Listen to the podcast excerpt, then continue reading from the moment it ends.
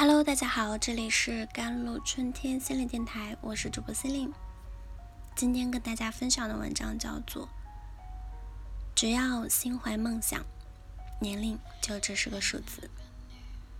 东京奥运会的百米大战中啊，三十二岁的老将苏炳添取得了九秒八十三的成绩，成为了首个闯入百米决赛的亚洲人，也让中国速度震惊了世界。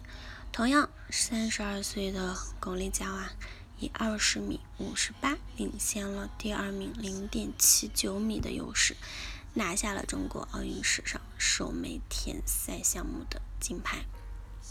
不断刷新纪录的运动员们告诉我们：只要心怀梦想，年龄就只是个数字。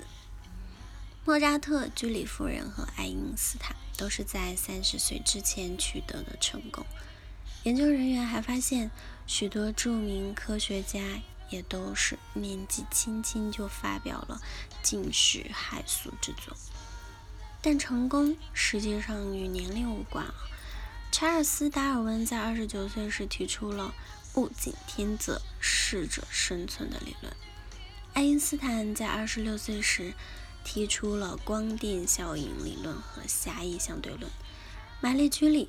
在二十八岁时就发表了轴和化合物质放射性的一文。那莫扎特在八岁时就创作出了降 E 大调第一交响曲。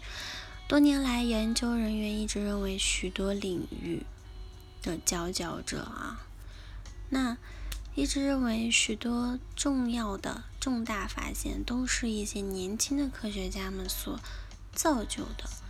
毕竟与年龄较大的人相比，年轻人更能够全心全意地投投入到一个项目中去，而且他们更容易获得支持和导师协助，研究方向也更具有创新性啊。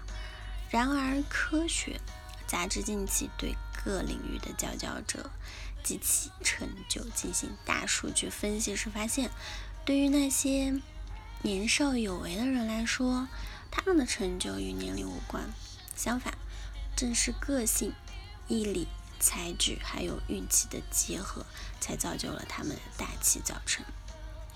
然而，青年学生、年轻才俊、处于职业黄金期的创业者以及其他高层次人才取得的斐然的成就，不禁让普通人的内心产生疑问。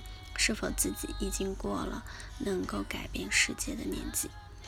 该研究团队首先重点关注职业物理学家，他们搜遍了1893年的全部文献，确定了2856名工作年限在20年级以上的物理学家，并发现他们每五年至少发表一篇论文。这些论文中的成果有很大一部分被视为。影响力十分深远。研究小组随后分析了他们在物理界的崭露头角的时间。果不其然，物理学家们更有可能年纪轻轻就秦十留名。但分析发现，这与他们的年龄无关，这完全是受工作效率所影响。年轻的科学家往往会尝试更多的实验，偶然获得重大发现的。呃，概率呢，自然也大大提升了。此项的研究由美国东北大学教授巴拉巴斯、王大胜啊、皮埃尔啊、宋朝明啊以及希纳特拉博士合力完成。他们纷纷表示，论文发表的年份不是重点。这就表明，在工作效率很低的前提下，科学家们在五十岁和二十五岁取得重大成就的。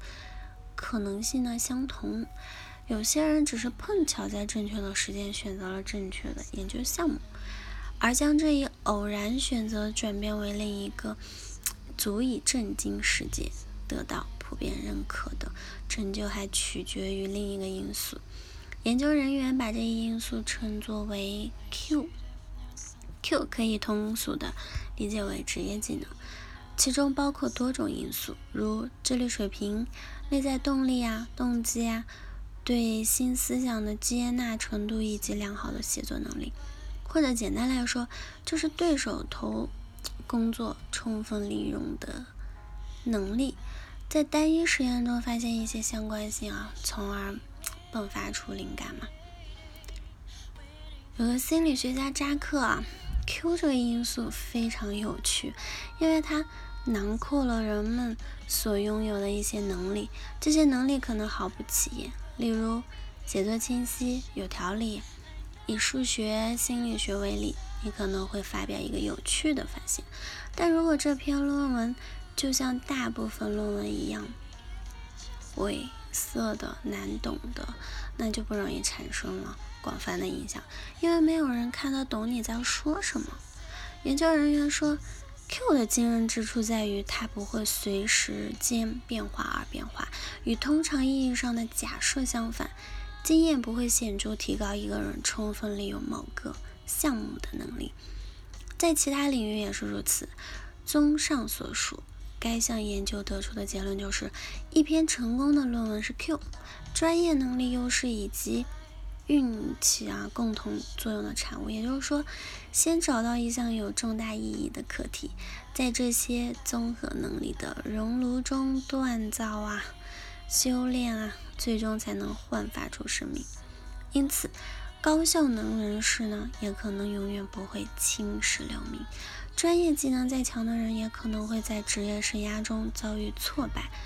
这就是为什么有些人的成就斐然，但在其专业领域的表现却不那么出色。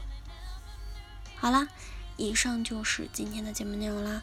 咨询请加我的手机微信号：幺三八。二二七幺八九九五，我是司令，我们下期节目再见。